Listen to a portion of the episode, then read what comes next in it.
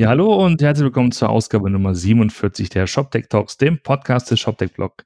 Mein Name ist Roman Zenner und heute in der Leitung der Martin. Hallo. Hallo. Und äh, wir freuen uns sehr, dass heute Jochen Kricht bei uns ist. Hallo Jochen. Hallo zusammen. Hallo.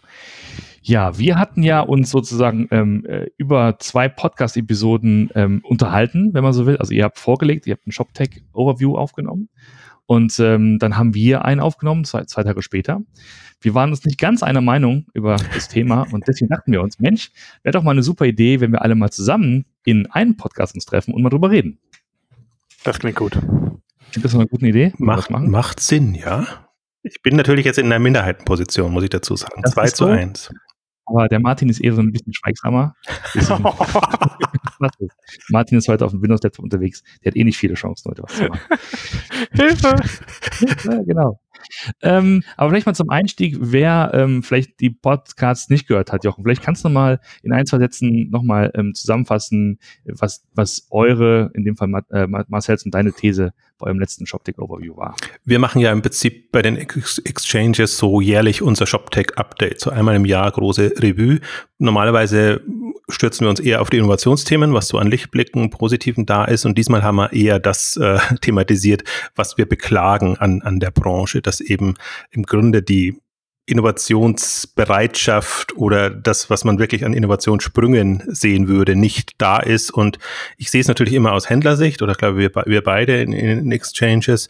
Ähm, Händler müssen den Spring Richtung Mobile schaffen, Händler müssen eine ganze Reihe von Herausforderungen auch im Wettbewerb äh, meistern. Und ich sehe nicht, dass ShopTech da in der Breite mithält. Das war so ein bisschen der Punkt, äh, um den es uns da ging. Mhm. Ähm, genau, da haben wir uns natürlich ein bisschen gegen gewehrt und gesagt, nee, nee, nee, nee.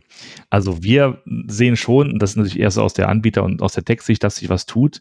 Ähm, und die spannende Frage ist jetzt, glaube ich, wo liegt denn nun oder wo muss der Impuls liegen, um sozusagen neue Modelle auf die Straße zu bringen? Ist es dann der Händler, der aus unserer Sicht vielleicht ein bisschen zu ähm, sehr ähm, ähm, ähm, äh, die alten Modelle verfolgt und ein bisschen ähm, MeToo sozusagen macht? Ähm, oder ist es tatsächlich so, dass äh, sich die, die ShopTech-Hersteller auf ihren Lorbeeren ausruhen und sagen, wir haben eine Software programmiert, da wollen wir erstmal die nächsten zehn Jahre daran Geld verdienen und ähm, das ist unser Geschäftsmodell. Ja, wobei das ist das grundsätzliche Innovations Dilemma natürlich, ähm, weiß der Kunde immer, was möglich ist. Also jetzt mal nicht nur auf, auf Handel bezogen, sondern generell. Oder muss, müssen die Anbieter nicht antizipieren und sagen, okay, ähm, wir sehen jetzt, da wird das und das, sei es technologisch oder konzeptionell möglich und bieten entsprechende Lösungen an. Ich stehe halt so auf dem Standpunkt, äh, wenn ich, also es gibt unterschiedliche Händlersegmente. Wenn ich das innovative Händlersegment sehe, da, da ist das gar kein Problem. Die sind tech-kompetent, die äh, sind am Puls und die wissen, was möglich ist und was sie wollen und machen es dann meistens ja auch selber und nutzen gar keine äh, Shop-Software. Ähm, aber es gibt eben den anderen Bereich und da stehe ich schon auf dem Standpunkt, dass ich sage, Händler ist erst in erster Linie mal Händler und zuständig für den äh, Einkauf, Verkauf und die äh, Ansprache der Kunden. Und ähm, alles andere muss im Prinzip ähm, der Markt bringen, formuliere ich es mal so sehr, sehr allgemein. Und um dieses Segment geht es mir so ein bisschen. Ist das tatsächlich, hat das eine Chance im Wettbewerb mit der bestehenden Technologie oder kommt das mehr und mehr in den Hintertreff? Ich, ich, ich denke, da sind wir uns ja auch einig. Äh, im, im, Grundsatz, dass, dass man äh, da natürlich irgendwie schauen muss, dass man eine gute Lösung findet, die man dem, dem Händler an die Hand geben kann. Die Frage ist ja immer, wer, also so ein bisschen aus der Richtung Anspruchsgedanke, wer sollte die Verantwortung tragen? Weil, also ich komme jetzt immer so aus, aus der Denke, okay, als Händler muss man natürlich, wie du es schon selbst sagst, du hast den Kontakt zum Kunden. Und wenn ich als, als ShopTech-Anbieter unterwegs bin, dann habe ich ja diesen Kontakt gar nicht. Das heißt, gerade das, was das, das, was das Spannende und was eigentlich auch immer das, das ähm, sehr, sehr erfolgreiche oder diese, der sehr erfolgreiche Teil bei, bei diesen Innovationsprojekten war, das heißt, kleine Iterationen, immer mal wieder probieren, was ausrollen, nachschärfen, zurückgehen und äh, dann, dann wieder ausprobieren. Das ist ja gleich das ist ja gar nicht möglich, wenn du das immer gleich für alle richtig bauen willst.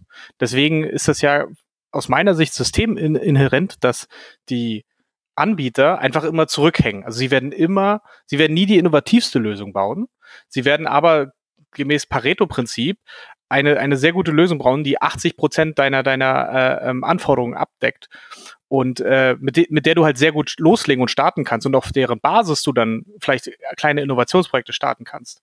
Aber die Frage ist ja, kann der, kann der ShopTech-Anbieter an sich, der gar keinen direkten Zugang zum, zum Endkonsumenten hat, weil er eigentlich auch nur, man ist ja nur ein Dienstleister. Wirklich, ist das wirklich nur ein Dienstleister für den Händler. Kann, also woher soll der das Wissen überhaupt nehmen? Außer jetzt, er guckt sich an, was in China passiert, klar, aber wo, woher nehmen, wenn nicht stehlen? Na, ich glaube, wir müssen ein bisschen unterscheiden zwischen Innovation und Innovation. Also Innovation, was du jetzt beschrieben hast, das wäre ja wirklich so die, die ganz vorne mit mitspielen und, und, und Dinge vorantreiben und entwickeln. Ähm, da stimme ich dazu. Das kann ähm, Technologie oder Standardtechnologie in der Form nicht bringen. Da ist der Händler gefragt. Aber äh, muss ja mal gucken, wo, wo ist denn die Latte im, im ShopTech-Bereich äh, gerade, beziehungsweise wo müsste sie sein? Äh, da sprechen wir eigentlich nicht von Innovation im Innovationssinne, sondern eigentlich von einem Innovationssprung im, im Rahmen der Technologie und Plattformen. Also wir haben ja jetzt eine Mobile-Welt und wir haben Dutzende, Hunderte, Tausende, Millionen von Händlern, die unglücklich sind mit dem Mobile-Thema. Und das geht ja nicht in die Richtung, ähm, ich wüsste nicht, wie ich die Kunden ansprechen soll und ich wüsste nicht, dass die mobil unterwegs sind, sondern mir fehlen tatsächlich die, die Tools, so dass ich eine, eine, eine sehr performante und conversion-starke äh, Technologie habe, die mir das schon mal im Standard erleichtert. Und das ist ja im Prinzip so mein Kritikpunkt, dass ich sage, so die ShopTech ist noch sehr in der Shop-Betreiberwelt, aber eigentlich ist, ist noch in der Webwelt und alles, was Richtung Mobile geht, ist immer in irgendeiner Form Adaption, aber noch nichts, was generisch da ist in dem Bereich. Und dann, wenn man da anfangen, sind wir in dem ganzen Frontend-Bereich eben, wo ich sage, da gäbe es so viele Möglichkeiten für tatsächlich standardisierte Lösungen, ähm, die für unterschiedliche Produktkategorien, unterschiedliche Zielgruppen etc. einsetzbar werden, dass da schon Märkte da wären. Aber das sind auch Produkte, das sage ich, das ist nicht Innovation im, Sinn, im Innovationsgesichtspunkt, sondern das ist wirklich neue Technologie für jetzt bestehende Märkte und Themenfelder. Und darum geht es mir, dass da so wenig ja. kommt. Ähm, denkst du da in Richtung, also wenn du sagst Plattform, denkst du da so in Richtung, mh, hm, wir, wir reden ja von wirklich von, von, von, von Mainstream, wir reden ja von einer, von einer großen Masse an, an Händlern, ähm, dass man, also wäre zum Beispiel als ein Plattformgedanke, dass die auf einem Marktplatz ihre Produkte verkaufen und dieser Marktplatz dann per se ordentlich mobil erreichbar ist? Oder ist das sozusagen schon eine, ähm, äh, eine Innovationsstufe zu, zu niedrig? Denkst du da so an etwas weitere, weitere ähm, Aktionen? Nee, da, da sind wir wieder in dem Bereich, wo ShopTech ja eigentlich auch gut ist. In dem ganzen Systemintegration und, und Backend, nenne ich es jetzt mal, um es dann vom Frontend-Themen unterscheiden zu können. Äh, da, da sind ja alle gut. Und da ist ja auch äh, wahnsinnig viel an Energie wird da rein verwendet, dass das alles mehr oder weniger reibungslos klappt. Da würde ich jetzt auch gar keine so großen Kritikpunkte sehen. Und in dem Bereich ist in den letzten Jahren auch viel und am meisten passiert. Nee, nee, mir geht es dann schon wirklich darum, ähm, den Händler eigenständig zu ermöglichen, gegen ein Amazon oder eben auch zunehmend gegen ein Instagram, Pinterest antreten zu können auf mobilen Plattformen und da nicht schon per se im Hintertreff zu sein. Ähm, also das wird jetzt nicht, äh, nicht, die Erwartungshaltung ist jetzt von meiner Seite nicht so, dass jetzt eine Shop-Software kommt, die sagt, wir machen jetzt das bessere Instagram oder wir, wir ermöglichen dir, dass du das nächste Amazon wirst. Das gar nicht. Aber wir sind jetzt halt sehr weit davon entfernt und man sieht, wie der Markt sich eben entwickelt und wie der die Händler da immer mehr in die Zwickmühle kommen und sich dann entweder entscheiden, okay, dann mache ich eben über Marktplatz ähm, oder bin halt sehr auf mich angewiesen, dass ich mit den Möglichkeiten überhaupt entsprechende Umsätze mache. Also deswegen glaube ich, die Unterscheidung Frontend, wirklich eigenständige Frontends, ähm, das ist eigentlich so der Punkt, äh, um den es mir geht und wo ich jetzt ja auch ich sehe ja da auch jetzt Chancen. Also jetzt gibt es ein Commerce-Tools, jetzt gibt es Shopware in die Richtung, es gibt andere, die, die die Plattformen machen, wo man quasi über Schnittstellen dann auf die, ich nenne es Backend, um nicht auf das schöne Wort Headless äh, da war's. Gehen, gehen zu müssen. also deswegen, es, es gibt jetzt schon Chancen, aber in dem, in dem, in dem Frontend, ich nenne es mal bewusst mobile Frontend-Bereich, tut sich noch so wenig. Jetzt kann man sagen, es ist Henne-Ei-Problem noch, es kommt jetzt dann schon, äh, aber es ist halt noch nicht da. Und da warte ich jetzt schon seit zehn Jahren drauf. Ja, ich glaube auch nicht, dass es ein Henne-Ei-Problem ist, wenn ich ehrlich bin. Ich glaube halt eher, dass es wirklich ein Problem ist.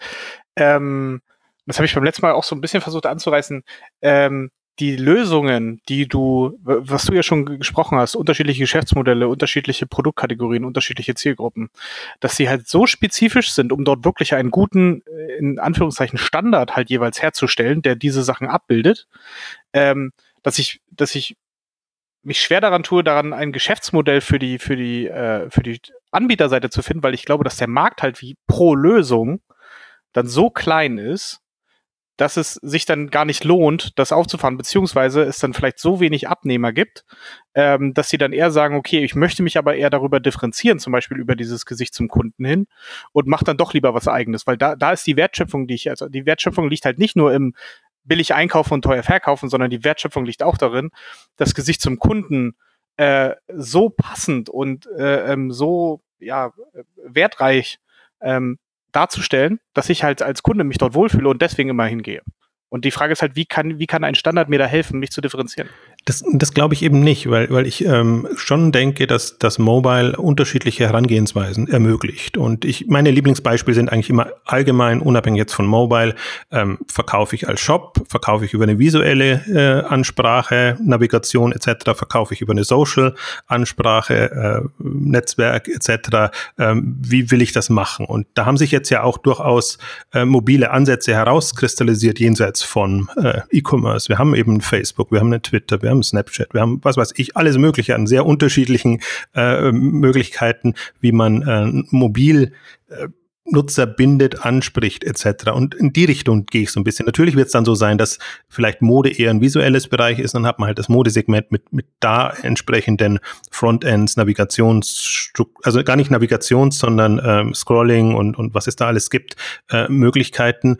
Ähm, und vielleicht ist es dann im Elektronikbereich oder in den, den Hardware-Kategorien, ne, Hardgoods-Kategorien ähm, ein bisschen anders. Also ich, natürlich, das, das ist die Kür, was du beschreibst. Wahrscheinlich, also und ich bin auch der Meinung, der Händler wird punkten, der wirklich sehr spezifisch auf seine Zielgruppe zugeschnittene Lösungen baut. Aber dann ist er eigentlich schon in einem anderen Segment. Dann, dann hat er die Tech-Kompetenz, dann hat er auch das, dieses Online-Verständnis, dann kann er eigene Lösungen entwickeln oder entwickeln lassen. Ähm, das meine ich gar nicht, sondern ich meine die Basis, ähm, Technologien, Frontends, Plattformen, ähm, auf der man dann eben auch schon ganz gut arbeiten kann und eben besser kann als mit dem, was jetzt möglich ist, wenn man den Shop nur auf mobile ähm, Endgeräte überträgt. Darum geht es mir so ein bisschen. Ähm, um das nochmal kurz rauszuschälen, also wir sprechen die ganze Zeit über, über, über Twitter und, und Insta und, und Facebook und so. Das sind ja, ähm, wenn man so ein bisschen sich die Entwicklung anschaut, ja durchaus ernstzunehmende Einstiegs- ähm, ich sag mal, Einstiegsdrogen für, für Leute, die sich inspirieren lassen für, für, für gewisse Produktsegmente, also vor allen Dingen ne, Mode zum Beispiel.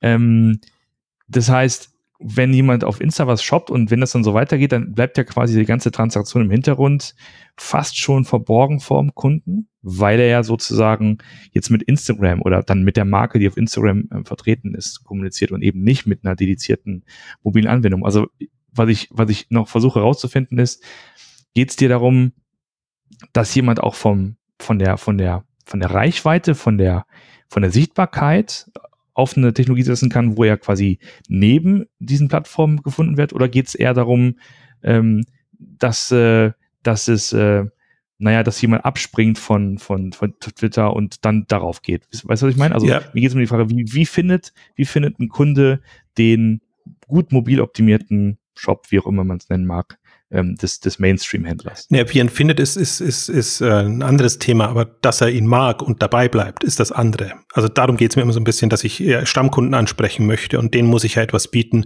was, was ihnen Lust macht und was sagt, das ist jetzt meine Art und Weise zu shoppen.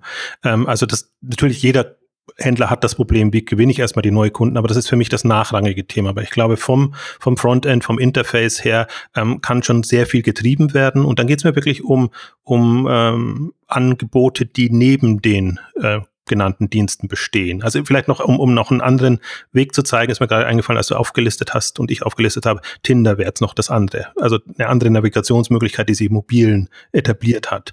Ähm, ein, ein Shopping-Tinder-Frontend quasi, zum, zum Beispiel jetzt als, als zumindest Standard und eine Option in dem Bereich.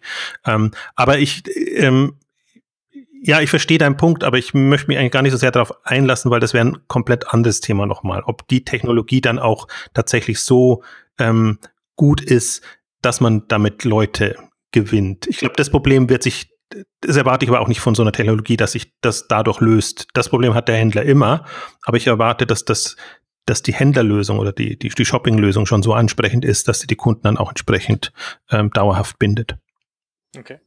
Das heißt, es geht für dich wirklich um Standardapplikationen, die beispielsweise mit den Systemen mitkommen. Äh, also bei, ich muss sagen äh, aus eigener Erfahrung, bei Commerce Tools gibt es ja zum Beispiel das ganze Sunrise-System. Ja, das ist ja eine, äh, eine iOS-App, da gibt's eine, äh, eine iOS, also eine iWatch, wie heißt das Ding? Apple Watch.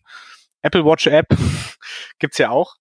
Ähm, das heißt, es ist ja alles schon so einmal gebaut, damit man das eigentlich, das ist auch Open Source, das heißt, das könnt, kann ja jeder nehmen. Mhm. Ähm, und loslegen. Und da sind natürlich grundsätzliche Mechanismen drin, wie du hast ein Product Listing, du hast eine Search, du hast einen Filter, du hast eine Produktdetailseite mit verschiedenen Varianten, die du auswählen kannst, sei es jetzt Farben oder Größen oder was auch immer. Du hast ein, ein Card, du hast einen Checkout-Prozess, du hast ein Login äh, äh, thematisch dahinter. Äh, du kannst das dann natürlich auch alles mit, mit sämtlichen PSPs und alles noch miteinander verknüpfen. Du hast, wie gesagt, sogar noch die Apple Watch App dazu, wo du dann noch, äh, wenn du eine Abholung im Laden hast, äh, alles, also das ist ja wirklich ein Tra äh, da ist erstmal so alles grob drin. Mhm. Und, äh, ähm, und wenn ich das richtig verstehe, erwartest du das jetzt, dass das quasi von allen anderen auch kommt? Oder ja. dass die es anderen. Ja, also das ist für mich ein gutes Beispiel und ich glaube auch, dass, dass das jetzt eben die Technologien das ermöglichen, dass es eben dann Anbieter gibt, die sich rein auf die Themen konzentrieren. Ich würde noch ein bisschen unterscheiden zwischen den ganzen Basics, die würde ich alle ein bisschen raus, also nach unten werten und, und die, die Frontend-Nutzeransprache, Kundenbindung, äh, Themen eher nach oben. Aber im Grunde, das erwarte ich, erwarte ich mir, dass, dass da eine größere Vielfalt entsteht, eine Differenzierungsmöglichkeit an Standardlösungen. Also die, die, die darauf aufsetzen, aber die eben nicht dann, wenn du fünf Lösungen hast, dass die quasi alle ähnlich aussehen und nur im Detail ähm, hast du ein paar graduelle Unterschiede. Das ist etwas, was ich auch ähm, im Web schon kritisiert habe natürlich, dass das äh, E-Commerce sehr monoton, gleichförmig ist in dem Bereich. Ähm, das ist, ist etwas, was mobil wahrscheinlich noch stärker ähm, ja, dem, dem, dem Handel das Leben schwer machen wird, ähm, weil man eben nur wenige Apps runterlädt oder nur bei wenigen auch Lust hat, tatsächlich auch mobile äh, zu shoppen und, und die, die, die Seiten en entsprechend zu nutzen. Genau darum geht's mir. Ja, aber, aber das Beispiel war gut. Also genau um so, so, eine, so einen Ansatz ähm, geht's mir. Naja, du musst dich schon so ein bisschen, also wenn du sagst Open Source zum Beispiel, ne, bei dem, bei diesen, diesen, diesem Sunrise-Paket zum Beispiel. Ja, zumindest da mal ist ja schon eine, eine, eine technische Sicht, dass du dir das irgendwie du musst es dir runterladen, du musst es anpassen auf deine Bedürfnisse und dann in deinem Namen sozusagen dann ein eigenes Angebot bauen. Und dann sind wir schon automatisch bei der Frage, okay, wie hoch ist denn das Know-how-Level oder muss es sein, damit man sowas halt wuppen kann? Denn, sagen wir mal, derjenige, der noch nicht mal weiß, wie man ähm, in, einem, in einem Text ein, ein Stück äh, Fett formatiert, mit HTML zum Beispiel, der wird natürlich, also es ist ja vollkommen unerreichbar, dass er irgendwie in der Lage ist, eine iOS-App, äh, die wir dann so in, im Grundsatz zur Verfügung stellen, äh, umzubauen für seine Verhältnisse. Wisst ihr, was ich meine? Also das ist ja die Frage, mhm. wie, wie, wie viel Wissen, wie viel Wissen Händler, Marken oder wie viel müssen sie wissen? Also das äh, ist auch, wäre auch noch mein Kritikpunkt. Also das ist halt wieder sehr, also mir, mir gefällt es konzeptionell gut. Aber in der Umsetzung und wenn ich mir vorstelle, äh, was für Know-how brauchst du, um das dann entsprechend zu machen, erstmal nur in der Standardlösung und dann aber auch in der, in der angepassten Lösung, ähm, dann ist das äh, natürlich noch eine Stufe zu wenig. Also da, da erwarte ich mir Pakete und, und Lösungen, die, die da das Leben noch erheblich erleichtern. Aber das ist, würde ich jetzt ja wieder sagen, würde ich abhängig machen von deiner Zielgruppe als, als also an was für Unternehmen verkaufst du? Zum Beispiel jetzt eine Firma wie Commerce Tools verkauft halt schon eher an Unternehmen, ähm, die auch durchaus in der Lage sind, eine solche App dann zu customizen, weil sie einfach das Budget haben, weil sonst könnten sie sich diese, diese Lösung an sich gar nicht leisten.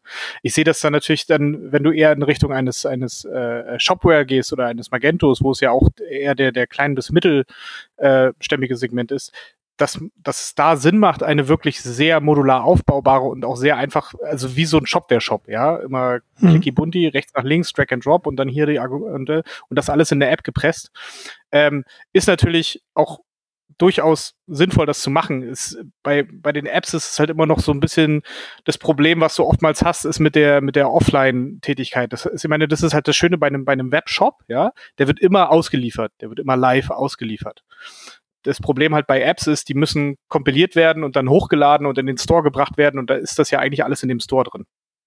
Das heißt, da ist ja auch die, ähm, sage ich mal, die, äh, die, die Pipeline, ja, wie man immer so schön sagt, ist einfach ein bisschen anders. Das macht es ein bisschen komplexer in der Aus, äh, äh, Ausbildung eines solchen äh, Konzepts, wo man das halt dann sehr einfach manipulieren und, und verändern kann. Aber grundsätzlich würde ich das dann eher in, in dem Segment sehen, weil ich glaube, bei den anderen, da wird es, äh, also wenn ich mir, wie gesagt, ein, entweder ein Salesforce Commerce Cloud oder ein Hybris oder halt auch ein Commerce Tools, äh, wahrscheinlich auch sogar ein Spriker äh, da als, als Referenzen nehme, äh, in dem Bereich werden die Kunden wahrscheinlich explizit auf eigene Lösungen setzen wollen. Mhm. Das heißt, da macht es gar nicht so viel Sinn, eine so einfache Lösung zu haben. Also deswegen, das sehe ich ja auch, äh, das sind ja auch meine, meine, meine Lichtblicke und das ist ja auch das, was ich durchaus auch als, als positive Entwicklung sehe, dass in dem fortgeschrittenen Bereich ähm, wird das jetzt möglich oder leichter möglich. Beziehungsweise ist auch das Grundverständnis ein anderes, dass man eben eine Technologiekompetenz mitbringen muss, aber auch die Lösungen sind entsprechend schon so gerüstet, also natürlich dann auch nicht so standardisiert und, und so fixiert, dass es Plug-and-Play-mäßig ist. Ähm, ähm, aber da erwarte ich mir dann schon diese Entwicklungen, die aber dann quasi von den einzelnen Händlern getrieben ähm, werden müssen. Aber gerade jetzt im, also im, im Shopware-Kontext bin ich gespannt, weil im Grunde ja Shopware schon so aufgestellt war, auch mit den, mit den früheren äh, Versionen, dass man sich immer das dazu nimmt, was man braucht für seine entsprechenden Angebote. Ähm, ein Einwand vielleicht zu deiner Grundlogik. Ich habe natürlich das ich sehe deinen Punkt und habe auch aus technischer Sicht habe ich auch das Verständnis. Aus Händlersicht habe ich aber kein Verständnis, äh, dass das nicht so geht, wie das eben im, im anderen Bereich geht. Ne? Und da äh, bin ich halt einfach mal so vermessen und sage, okay, das ist jetzt nicht mein Problem, sondern ich, ich, ich brauche das und will das haben. Und ein anderer Punkt, um, um vielleicht das Thema auch nochmal ein bisschen breiter aufzuziehen, ähm, den ich spannend finde, ist, Warum sind denn Shopify plötzlich, ist ein Shopify plötzlich so populär und so die, die, die super simplen Lösungen, wo man sich auch denkt, also das, das mache ich, das, das habe ich Shopify zu. also so wollte ich, wollte ich es nicht mies machen. Also, sagen wir, sehr einfach einzusetzen, einzusetzbare Lösungen, jetzt auch nicht äh, äh, super hip jetzt in, in, in der Ansprache, aber halt ein, ein Zielpublikum, was ich jetzt ja auch sehe, was gar nicht, was eigentlich unter dem Shopbetreiber kommt. Ich nenne es jetzt mal bewusst, um es zu unterscheiden, so Bauchladen, Bauchladenbetreiber, die aus dem Influencer-Bereich kommen oder sonst irgendwo, ähm, die aber auch ihren Leuten dann was bieten wollen, die halt jetzt auf solche Lösungen setzen. Aber auch da ist ein Markt einfach nochmal mit, mit, mit anderen Lösungen da reinzugehen. Das müsste aber komplett Plug and Play sein. Also deswegen glaube ich, dass da so viel im Innovationsmöglichkeiten wären auch für durchaus äh, große Marktsegmente, dass ich mich immer wundere, dass alle so quasi dasselbe machen und äh, versuchen in ihrem Rahmen die Besten zu sein, die innovativsten, die technisch stärksten etc. Ähm, also das ist ja nicht so, dass man sich da nicht gegenseitig anspornt, aber im, im, im, im, im ja, Frontend-Bereich oder in dem sagen wir, in dem Bereich, wo Differenzierung wirklich möglich wäre, oder auch möglich wäre, ähm, dass man da halt so schwach aufgestellt ist und gefühlt auch gar nicht das Bewusstsein hat. Das ist ja so, was mich so irritiert.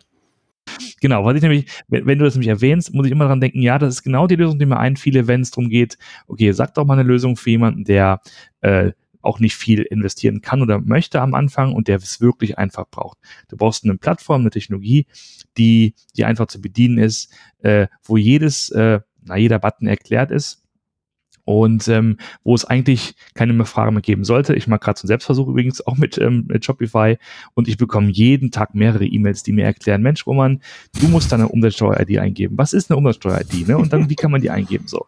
Und dann wirst du wirklich sehr, sehr dediziert geführt und kannst dann ähm, deine, dein, dein Geschäft langsam aufbauen.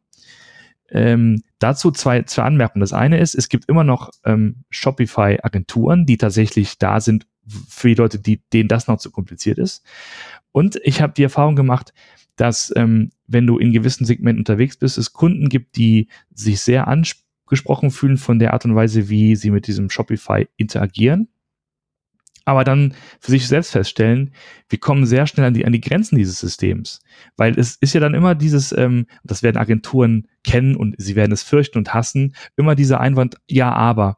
Ähm, nach dem Motto, ich habe jetzt eine Standardlösung, die ist, die ist preiswert, die ist schnell, die ist gut zu bedienen, ähm, die ist einfach zu warten und dann kommt dieses eine Feature X weil, weil der Händler denkt, das wäre eine gute Idee. Und dann wird es ja auf einmal kompliziert. Und dann muss man sozusagen diese Krücken und Workarounds bauen. Und, und dann führt das sind dann die Themen, äh, diese Frustration. Ja, aber das, das, das ist ein natürlicher Prozess. Also das würde ich auch sagen, das, das kann man einem Shopify oder einer, einer Lösung nicht vorwerfen, sondern Standardlösung ist Standardlösung und dann musst du halt damit glücklich sein oder musst dann halt die nächsten Stufe gehen. Das wäre jetzt gar nicht so mein Punkt, sondern die, die Frage wäre jetzt für mich, dass Shop, selbst ein Shopify ist halt kein, kein, kein Mobile-Fi oder wie auch immer man das nennen soll. Ne? Also dass man halt sagt, wo ist, wo ist ein Shopify mit Tinder-Logik, ähm, was, was mal eine mobile Perspektive aufmacht und dann gibt es eben einen Shopify mit mobiler Logik, mit ähm, einer Instagram. Äh, ähm, visuellen äh, Anmutungen zum Beispiel. Und das könnten ja alles auch genauso einfache Standardlösungen sein, wo du geführt wirst, wie du es gerade beschrieben hast. Aber die würden eben schon mal dem Händler weiterhelfen, der ja dann auch seine Zielgruppen entsprechend äh, ansprechen will. Und ich bin ja gespannt jetzt, weil eben jetzt Instagram und Pinterest wieder, wieder initiativ werden. Ich bin da sehr skeptisch, äh, muss ich auch sagen, durch die ganzen Erfahrungen. Aber es ist, trotz, ist äh, dadurch, dass sie es immer wieder versuchen, da Warenkorb-Funktionalitäten und E-Commerce oder Payment-Funktionalitäten einzubauen, ist das eine große Gefahr, dass einfach Handel dann überflüssig wird, weil du im Prinzip da einkaufst und dann ist wirklich nur mehr das Backend da, das die Abwicklung macht und dann kann das im Prinzip jeder, der Produkte anbieten kann, äh, entsprechend machen. Also das ist ja die Wettbewerbssituation, vor der wir stehen, händlerseitig. Ich wollte eh noch eine, eine Sache zu, zu äh, Shopify kurz sagen, ähm, weil wir das vorhin angesprochen wurde, wieso die jetzt erst hochkommen meine persönliche Meinung, ich glaube, die haben vorher den äh, großeuropäischen, aber auch besonders den deutschen Markt links liegen lassen. Und du merkst so, dass sie so seit anderthalb Jahren hier richtig Gas geben, ähm, das vor allem auch das Produkt lokalisieren. Ja, also das ist ja das, was du zum Beispiel gerade angesprochen hast, Roman, mit Umsatzsteuer eingeben und so weiter und so fort. Das sind ja Sachen, die musst du in den äh, in, in Amerika oder in Kanada halt nicht machen. Deswegen haben die halt extrem angefangen, dieses dieses Produkt zu lokalisieren, auch das ganze Backend zu lokalisieren. Da haben sie ja mit äh, mit Ferry auch einen eigenen äh, Produktmanager für, äh, für, die, für Deutschland quasi. Und mit Hagen auch einen sehr omnipräsenten Sales-Mitarbeiter äh, hier. Ähm, das heißt, ich glaube, seitdem geht das so halt durch die Decke. Das zweite Thema ist gerade diese, was, diese ganzen Frontends. Das ist ja das Schöne gerade bei Shopify, wo ich glaube, äh, da wird es wahrscheinlich sehr gute Lösungen für geben. Äh, sowas wie ähm, ein Tinder-Style, da gibt es bestimmt eine App für, wo du quasi dann dein, dein Theme auf so ein äh, äh Tinder äh, äh, um, umbauen kannst oder sowas, ja. Also da gibt's ja extrem viele Möglichkeiten, die äh, bei Shopify schon allein aus diesem, aus diesem App Store halt mitkommen. Und es ist halt auch extrem einfach möglich, sowas natürlich selbst zu bauen. Ja klar, das äh, war ja auch das Thema mit den Agenturen. Ähm, aber das ist, also ich glaube, sie sind da schon sehr gut für aufgestellt, ja. Auch sowas äh, ähm, sehr einfach äh, für, für die Zukunft mit anzubieten.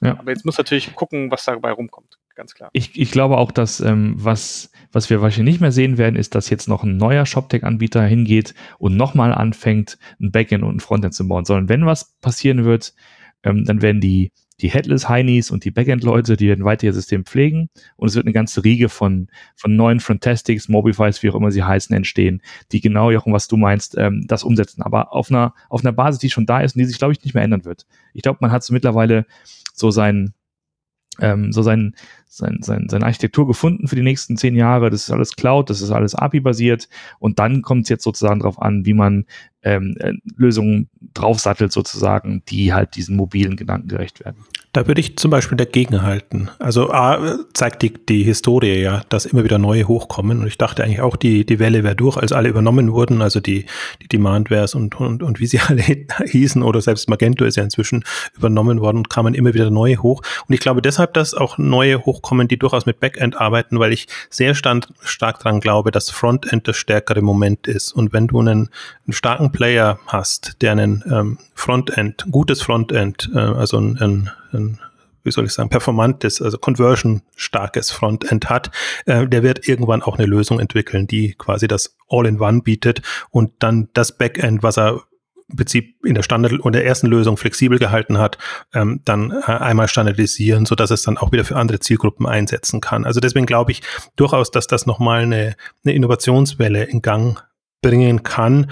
Ähm, aber da müsste erstmal der Sprung äh, passieren, dass jetzt eine ganze Welle von Frontastics äh, zum Beispiel kommen. Oder dass es so, wie war ja gut, was Martin gesagt hat, dass es eine ganze Welle von, von Themes und, und äh, mobilen ähm, Themen ähm, gibt, ähm, die, wo sich dann eben rauskristallisieren kann, was sind denn die populärsten und die erfolgversprechendsten. Und dann, glaube ich, geht das wieder genau in die andere Richtung. Deswegen sehe ich durchaus die, die Headless-Anbieter in, in der Gefahr, weil man sich da auf ein Gebiet zurückzieht, was vermeintlich jetzt äh, als Basis sehr stark ist, wo man aber eigentlich unterschätzt, dass E-Commerce eigentlich von der Kundenansprache lebt und ähm, dass die dann die, also die haben es in der Hand, wenn da wirklich erfolgreiche hochkommen und die werden dann entscheiden, wer wer das Rennen macht oder ob man selber was entwickelt, gefühlt. Also ich glaube ja eher, dass wir, dass wir in so eine Richtung gehen, wo diese Lösungen alle granularer werden. Also ich glaube tatsächlich, dass, dass eher so, ich sag mal, ähm, Systeme wieder, die jetzt ein Backend-System haben, was, was alles irgendwie kann, von Warenkorb über, ähm, über Discounts, was auch immer, Produktpflege, dass die sich sozusagen noch aufsplitten werden, dass wir so, so, eine, so ein fein granulares Netzwerk bekommen werden von super Spezialanbietern, die sich so zusammenfügen lassen, um halt für den jeweiligen Use Case die, die Lösung zu bilden. Und dann ist in der Tat die Kompetenz, die man dann braucht, die noch nicht da ist gerade, ähm, diese Steine zusammenzubauen. Das hat man quasi jetzt so ein bisschen im Ansatz. Man hat ja so, äh, ich sag mal, externe Suchmechanismen, die man in sein System einbaut oder externe Recommendation, was man alles hat. Ähm, das, da fängt man gerade mit an. Aber ich glaube, wir werden in Zukunft noch viel mehr sehen, dass es so, so aufge, aufgedröselt wird. Das ist so mein, meine, meine Prognose. Das wäre auch meine Hoffnung, weil ich auch sehr dran glaube, in Spezialisierung glaube und dass die man, dass man ja gerne hätte, dass die in dem Fall jeweils speziell äh, die die äh, besten Lösungen, Speziallösungen dann letztendlich zusammengefügt werden. Also das wäre auch meine Hoffnung natürlich. Also das war jetzt nur um, um, um eine Gegenposition auch zu deiner quasi technologisch ist schon alles gegessen. Ja. also ich glaube, aber die, diese Modellisierung und, und diese Spezialisierung, das ist ja ohnehin ein Trend und der ist ja auch ein sehr guter einen besten Warenkorb zu haben. Worüber wir eben noch gar nicht gesprochen haben, ist das ganze Recommendation, Personalisierung und, und diese Themen, die es auch ausmachen und diese Mobilbereich noch viel, viel mehr ausmachen, weil einfach der Screen nicht so groß ist und weil du, weil du eine viel bessere Filterungsmöglichkeit haben musst. Und das ist ja auch alles noch so, in Anführungszeichen, schlecht oder so unbefriedigend. Also das, das nimmt ja alles an, an Performance. Ähm, deswegen ist schon, deswegen glaube ich auch nicht, ich bin ja per se auch kein, kein Freund von Standardlösungen. Ähm, eben, weil ich eben auch glaube, es lebt von der Differenzierung. Ähm, aber ich bin schon ein Freund von Innovation und, und äh, äh, deswegen müssten da auch, also ich glaube halt, dem, ich bin auch nicht sicher, und da bin ich schon bei dir, Roman, äh, ob, ob dem Händler das auch immer so klar ist, welche zusätzlichen anderen Möglichkeiten er noch hätte. Also ich bin bedauere es da auch schon, dass da nicht nicht mehr kommt, mehr Druck kommt und sagt, wir sind unglücklich mit einer Standard-Job-Lösung, wir wollen irgendwie coolere Sachen machen in dem Bereich. Also gehen wir auf die Suche nach coolen Anbietern. Und wenn da das äh, Bedürfnis da wäre, dann würden ja die Sales-Leute auch das entsprechend immer wieder bekommen und dann würde das ja auch Eingang finden in den, in, in, in den Entwicklungsprozess. Also da kommt sicherlich auch zu wenig, aber das könnte ja ein Geben und Nehmen werden und das ist so ja, absolut. meine Hoffnung. Und das ist vielleicht auch wirklich, wie ich letztens noch gemeint habe, so, so eine Art ähm, Ausbildungs-Know-how-Thema, äh, dass man, also wenn es diese, sagen wir mal, diese Entwicklung des Marktes gibt, dass du immer ja die Leute ja ausbilden, weiterbilden musst, die damit zu tun haben und ähm, äh, die überhaupt erstmal wissen müssen, was es da für Technologie gibt. Ich, ich würde gerne mal so ein bisschen ähm, zum, zum, zum, fast schon zum Schluss ähm, des Podcasts nochmal ein bisschen weggehen wollen von den Händlern und den Marken das ist ja ganz eigentlich klassisches ähm, E-Commerce-Klientel, vielleicht hin zu, zu anderen Anbietern, mal grob gesagt. Ne? Ähm, auf Twitter hat jemand, hat der Ralf ähm, geschrieben, zum Beispiel, was ist mit, mit Urhebern und, und Rechteinhabern zum Beispiel. Ich könnte noch hinzufügen, was ist dann zum Beispiel mit, mit äh, Mobilitätsbranche zum Beispiel. Was, ne, was ähm, spielt das noch eine Rolle? Also, oder spielt das eine verstärkte Rolle? Dass es ja äh, außer dem klassischen Handel noch ganz, ganz viele andere äh, Anwendungsszenarien gibt, ähm, die irgendwie auch eine Art von Transaktion haben?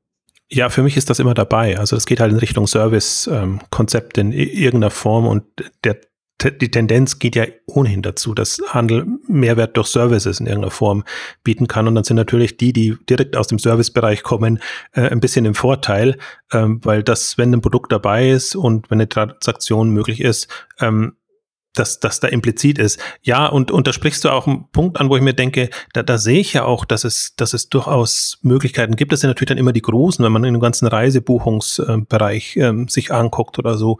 Da tut sich ja durchaus was und da geht es zum Teil auch in ein bisschen andere Richtung, eine diversere Richtung. Ähm, also ich glaube auch, das ist, das ist auch wieder so ein, das befruchtet sich gegenseitig. Also das, das Spektrum würde steigen und dann würde man auch nicht mehr so unterscheiden müssen, was ist eine, eine Shop-Software im klassischen Sinne, wo man halt Produkte mitverkauft und was ist ein ähm, Angebot, also bleib mal bei deiner Formulierung, wo man einfach eine Transaktion triggert.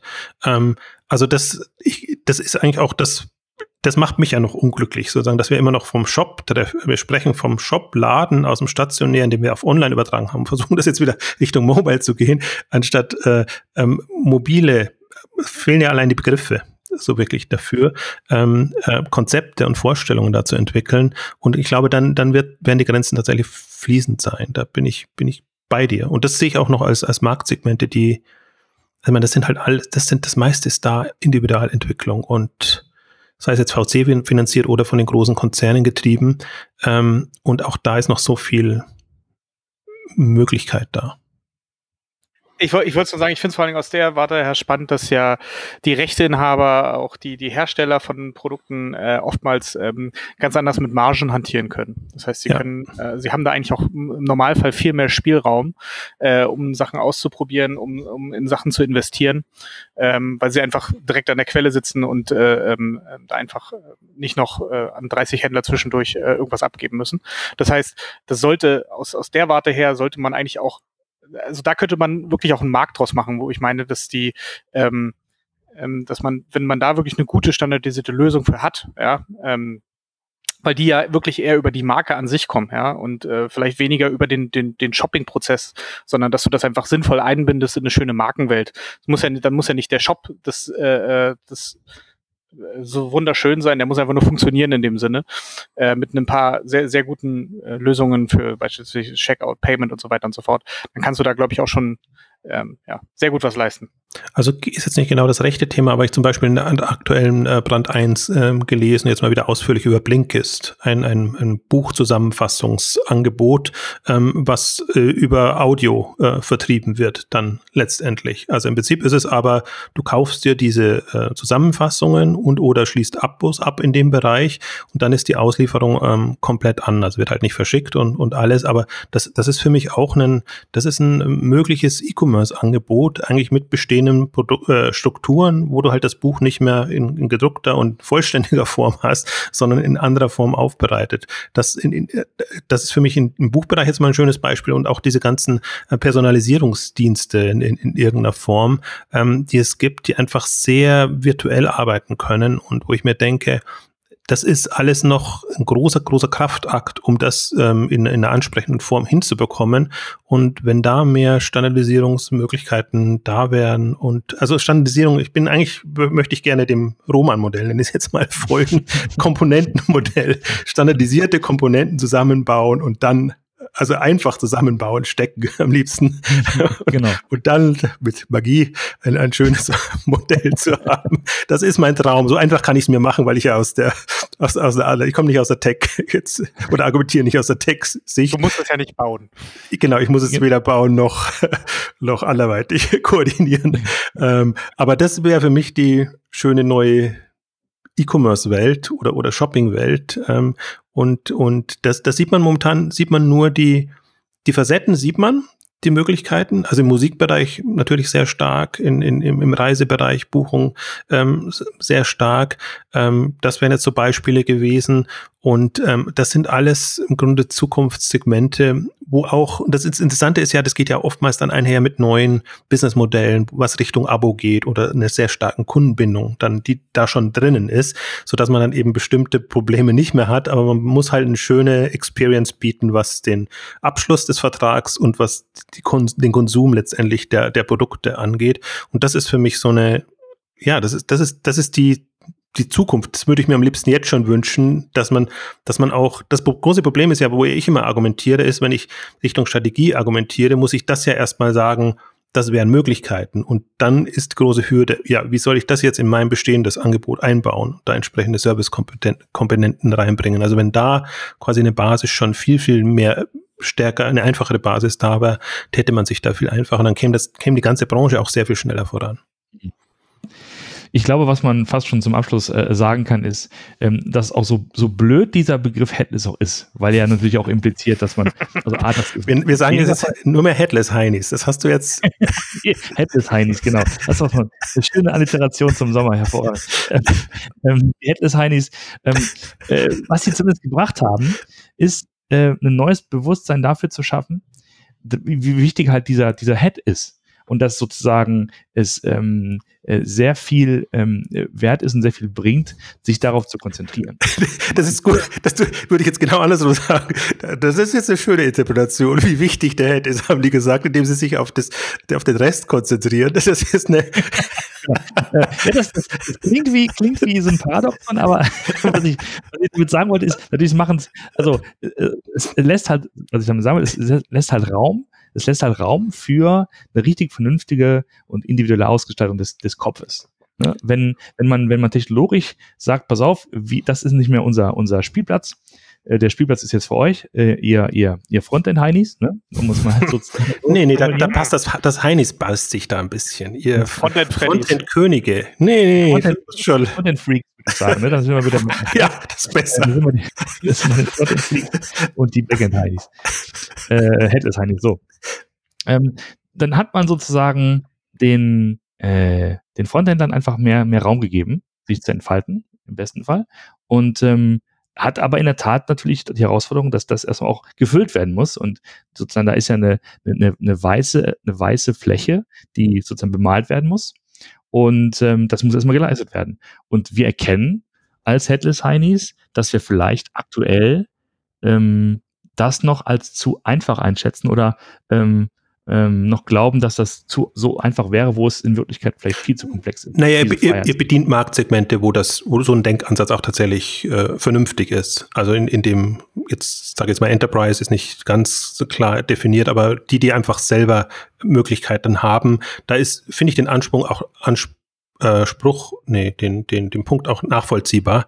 Ähm, äh, Genau, also es ist jetzt nur die, der, der, die Möglichkeiten sind da, die Basistechnologie ist auch da, und mir ging es ja nur darum, mal wieder den Impuls, das mache ich jetzt aber schon, glaube ich, seit mindestens fünf Jahren zu setzen, dass das dann auch dass das Vakuum, was noch da ist, dann auch gefüllt werden muss im Frontend-Bereich, nicht nur durch Individuallösungen, was mich auch sehr gefreut hat. Also das sind ja für mich die Sprünge, wo, wo Shop-Technologie wirklich was vorangebracht hat. Jetzt so ein, so ein, so ein Commerce-Tools-Ansatz mit, mit, mit den ganzen äh, API-Lösungen und, und Microservices und genauso aber einen, einen Spriker-Ansatz, wo ich sage, ich biete nur meinen Rahmen und macht den Leuten aber noch schwerer, quasi das, das, das zu füllen. Aber das sind ja alles äh, Ansätze, die in die richtige Richtung gehen, dass man, dass man so eine Rahmentechnologie hat.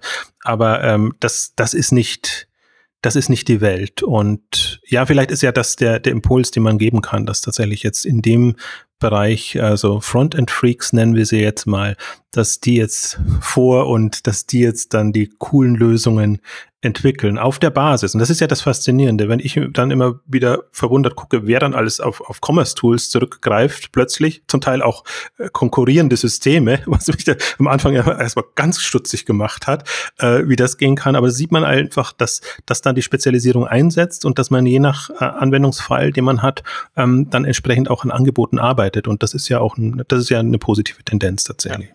Ich, und ich glaube, was, was äh, ähm, von diesen Headlet-Heinis, so auch mal wieder aufzunehmen, äh, was, was da noch so ein bisschen die Annahme ist, dass dieser Markt der Leute, die halt auf so eine Headless-Lösung mit einer mit einem eigenen Frontend setzen können, dass der, glaube ich, ein bisschen überschätzt wird. Das heißt, dass ich glaube, der ist groß, ja, der ist, glaube ich, sehr groß, um mich jetzt nicht äh, äh, falsch zu verstehen, aber ich glaube, äh, man nimmt das so ein bisschen als als aus der eigenen Perspektive als Branchenstandard, als Industriestandard, als, nach dem Motto, so musst du es doch machen. Als wenn du es nicht so machst, wie willst du es denn sonst machen?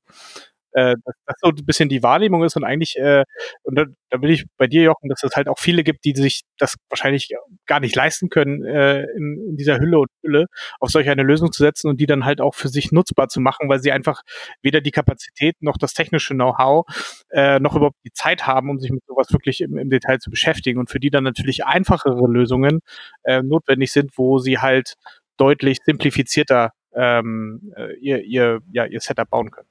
Ne, ich glaube, dass die, die, Markt, die Markteinschätzung ist schon in Ordnung, aber die kommt halt aus einer anderen Sicht. Nicht aus der Sicht sozusagen, dass, dass jetzt viele das machen können, sondern diese Technologien sind ja entstanden, weil einfach die Fülle an Frontends inzwischen da ist. Und wir haben jetzt nur über Mobile hauptsächlich gesprochen, aber wir haben eben Web, Mobile, wir haben Sprachsteuerung, wir haben alle möglichen ähm, Geräte und Themen. Und dann ist es natürlich jetzt aus technologischer Sicht, ist das wahrscheinlich der einzige Weg, den man gehen kann, dass man sagt, okay, da, da trennt man es ab. Und das macht mich ja auch schon glücklich, dass ich eine, eine, eine Trennung zwischen Backend und Frontend habe. Mich haben ja die Monolithen immer gestört, weil man dann sich noch viel, sehr viel schwerer tut, wirklich frontendseitig was, was voranzubringen. Und ich glaube auch gar nicht, deswegen, das ist ja auch das Bewusstsein, was, um, um das es mir geht, ähm, dass, dass eben das Bewusstsein so gar nicht da ist, sondern dass die Lösung jetzt entstanden ist aus der Fülle an unterschiedlichen Zugriffsmöglichkeiten, nenne ich es mal, um jetzt nicht Frontend zu sagen. Ähm, dass man aber sieht, die einen sind einfach schon weiter und das größte Marktsegment ist einfach jetzt das Smartphone in in, in Navigationsform, sage ich jetzt mal, ohne Sprachsteuerung.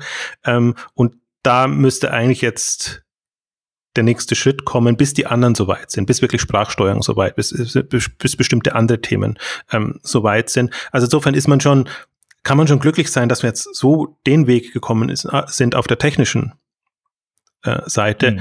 Konzeptionell müssen wir halt jetzt mhm. Lücken füllen. Genau, wir müssten dann, glaube ich, auch, wie, ähm, wie das dann vor, weiß nicht, vor mittlerweile zehn Jahren war, wo dann alle Welt auf einmal äh, responsive Websites gebaut hat, um irgendwie mobil erreichbar zu sein. Auch jetzt das Bewusstsein schaffen, dass es eben nicht nur darum geht, ähm, ein Angebot kleiner zu schrumpfen, weil das, weil das Screen kleiner ist, sondern zu überlegen, ähm, was machen denn die neuen äh, Interaktionsmöglichkeiten grundsätzlich. Also wie hilft meinem Geschäftsmodell das Thema äh, Location oder, oder Push-Notification? Ne? Das sind alles Dinge, die ja im klassischen Web nicht drin sind ne? und ja. die man ja quasi jetzt einsetzen kann. Die wenigsten tun es aber, weil es sozusagen aus der noch eine, eine relativ neue Denke ist, die, sich das mal ähm, also in ein eigenes Modell zu gießen. Wobei schon interessant ist, wenn man sich jetzt mal die wirklichen Innovationstreiber im E-Commerce anguckt und, und guckt, wie, wie die jetzt, wenn es Richtung Mobile First geht und dass man eben solche Dinge dann machen kann, ein About You, ein Wish und ein Picnic oder wie sie alle heißen, ähm, die ja genau so herangehen und, und quasi die mobile Lösung perfektionieren und dann halt noch eine Art von Web-Lösung bieten oder eben auch nicht, wie bei Picnic, ähm, die halt aber dann, also die User Experience ist einfach schlechter, aber der, der Standard ist dadurch äh, entsprechend höher. Deswegen, man sieht das jetzt schon, bei, bei den Vorreitern sieht man es ja im Grunde, wie es wie es passiert. Nur das müsste halt jetzt äh, in die Standardlösungen einfließen und, und dann müsste man eben in der Breite auch diese Möglichkeiten bieten. Ich hoffe auch, dass das passiert. Also ich würde mich wundern, wenn es nicht passiert, ähm, aber ich bin da immer etwas ungeduldig und hoffe, dass es je schneller, desto besser, umso mehr haben Chancen, da einfach in den Markt mit, mitzumischen. Wenn ihr dann euer nächstes ShopTech-Update aufnehmt, dann nächstes Jahr, ja. ja. dann wollen wir hoffen, dass sich da wirklich was getan hat und dass es, ähm, dass sich noch ein, zwei andere Player in dem Frontend-Bereich tummeln. Da werden wir eine Frontend-Freak-Ausgabe machen. Dann machen wir eine Frontend-Freak-Ausgabe machen, äh, machen das, äh, das werden wir, das, das sagen wir jetzt schon zu, das versprechen wir schon jetzt. Weil der, der Name ist einfach zu köstlich, das können wir nicht ignorieren. Das müssen wir einfach machen. Ähm, wollen wir, gibt es noch so Final Words of Wisdom, die wir ähm, noch aus äußern wollen zum Schluss des Podcasts? Keine Final so. Words of Wisdoms, aber ich danke mir für das, dass es weniger konfliktträchtig war, als ich mir das gedacht habe. Ich dachte, es, es wäre eine konfrontativere An Angelegenheit und es war doch jetzt eine sehr äh, angenehme, wo man sich gegenseitig die Bälle zuspielt. Und ich glaube, wir sind gar nicht so, im Grunde sind wir nicht so weit auseinander, aber äh, die einen kommen aus technischer Sicht, sieht das eben ein bisschen anders aus als aus konzeptioneller Sicht. Und äh, ich hoffe einfach, also meine Words of Wisdom werden dann äh, so an die Technikseite immer auch ein bisschen ja, den Händler und seine, seine Welt äh, mehr einfließen zu lassen und nicht nur von den technischen Problemen sich treiben zu lassen. Alles klar. Dann, äh, dann danken wir dir für, für deine Zeit und äh, für das Gespräch, was in der Tat ja auch äh, quasi gemeint war, um die beiden Punkte ein bisschen zu, zu verheiraten sozusagen. Ne? Ja, das haben wir, glaube ich, ganz gut geschafft. Und äh, ja, dann euch noch einen schönen Nachmittag und bis bald. Tschüss. Bis bald. Ciao. Tschüss.